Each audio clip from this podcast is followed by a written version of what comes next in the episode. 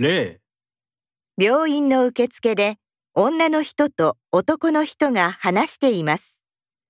男の人はこの後まず何をしますか？こんにちは。すみません。予約はしていないんですが、いいですか？大丈夫ですが、現在かなり混んでおりまして、1時間くらいお待ちいただくことになるかもしれないのですが、?1 時間か。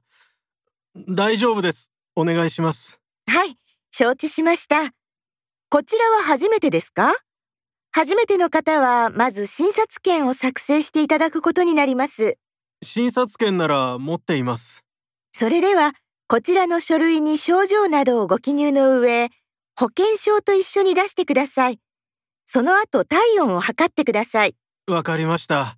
ありがとうございます。男の人は、この後まず何をしますか？最も良いものは3番です。回答用紙の問題1の例のところを見てください。